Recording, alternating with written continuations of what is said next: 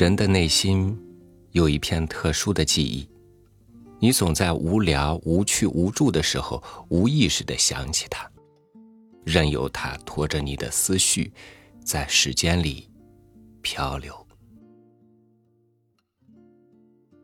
与您分享萧红的文章《后园》，选自《呼兰河传》。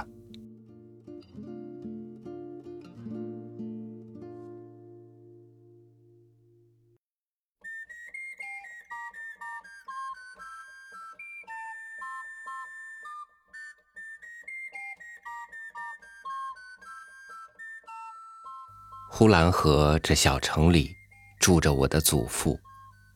我出生的时候，祖父已经六十多岁了。我家有一个大园子，这园子里蜂子、蝴蝶、蜻蜓、蚂蚱，样样都有。蝴蝶有白蝴蝶、黄蝴蝶，这种蝴蝶极小，不太好看。好看的是大红蝴蝶，满身带着金粉。蜻蜓是金的，蚂蚱是绿的，蜜蜂则嗡嗡的飞着，满身绒毛落到一朵花上，胖圆圆的，就跟一个小毛球似的不动了。祖父一天都在园子里边，我也跟着他在里面转。祖父戴一顶大草帽，我戴一顶小草帽。祖父栽花，我就栽花；祖父拔草，我就拔草。祖父种小白菜的时候，我就在后边用脚把那下了种的土窝一个个的溜平。其实不过是东一脚西一脚的瞎闹，有时不但没有盖上菜种，反而把它踢飞了。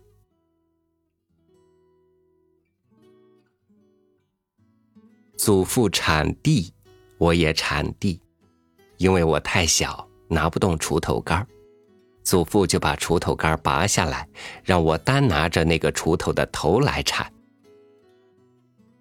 其实哪里是铲，不过是伏在地上，用锄头乱勾一阵。我认不得哪个是苗，哪个是草，往往把谷穗当作野草割掉，把狗尾草。当做骨碎留着。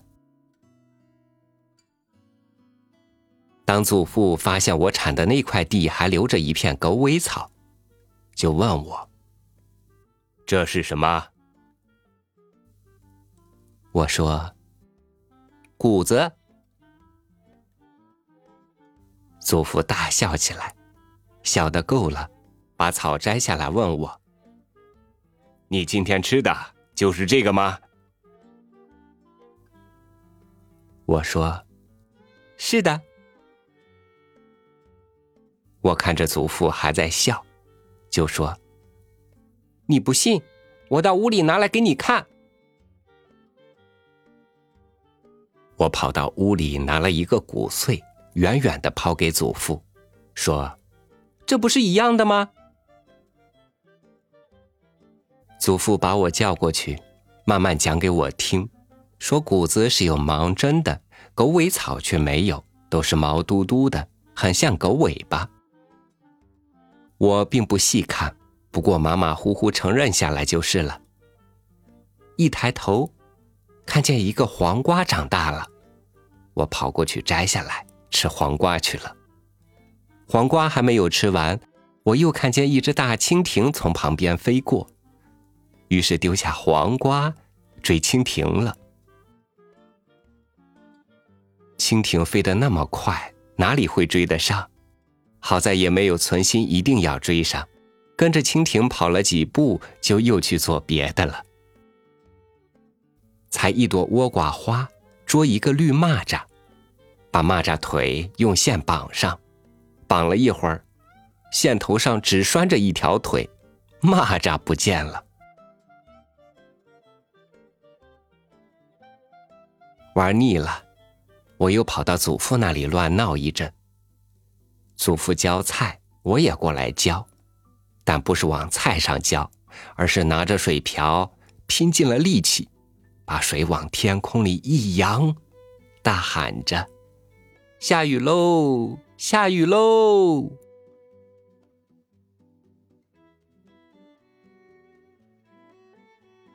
太阳在院子里是特别大的，天空是特别高的。太阳光芒四射，亮的使人睁不开眼睛，亮的蚯蚓不敢钻出地面来，蝙蝠不敢从黑暗的地方飞出来。凡是在太阳底下的，都是健康的、漂亮的。拍一拍手，仿佛大树都会发出声响。叫一两声，好像对面的土墙都会回答。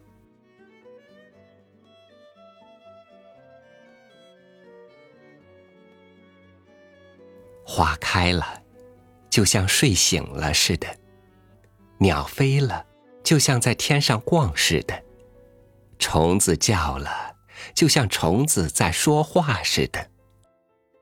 一切都活了。要做什么就做什么，要怎么样就怎么样，都是自由的。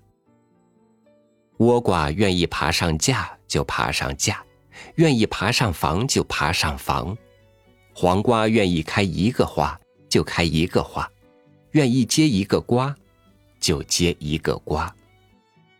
若都不同意，就是一个瓜也不结，一朵花也不开，也没有人问他。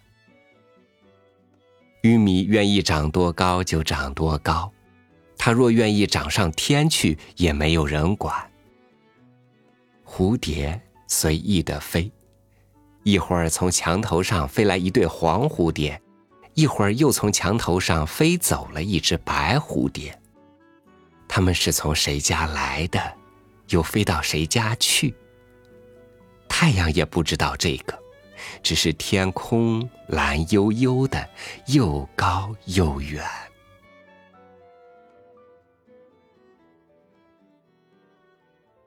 我玩累了，就在房子底下找个阴凉的地方睡着了。不用枕头，不用席子，把草帽遮在脸上，就睡着。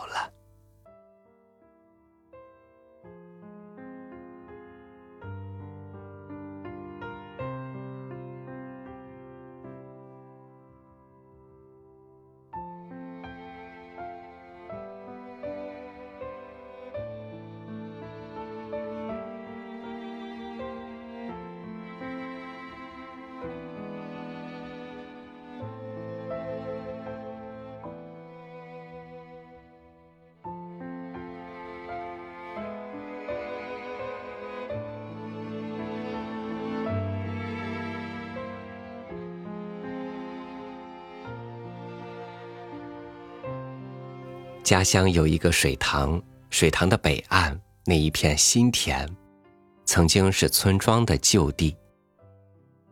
在我的记忆里，那里住着疼爱我的爷爷奶奶，住着许多胜似亲人的邻居，也长着许多诱人的草果、树果。哪里有一道沟、一道坎，哪里是什么路，哪里放着谁家的什么物件我全知道。一晃二十多年过去，爷爷奶奶不在了，那片乐园式的村居不在了，但在那片时不时都会回来的记忆里，他们一直都在，一直都在原来的位置，做着旧时的样子，过着从前的日子，一切都没有变，那里。是我永恒的后援。感谢您收听我的分享，欢迎您关注微信公众号“三六五读书”，收听更多主播音频。我是超宇，祝您晚安，明天见。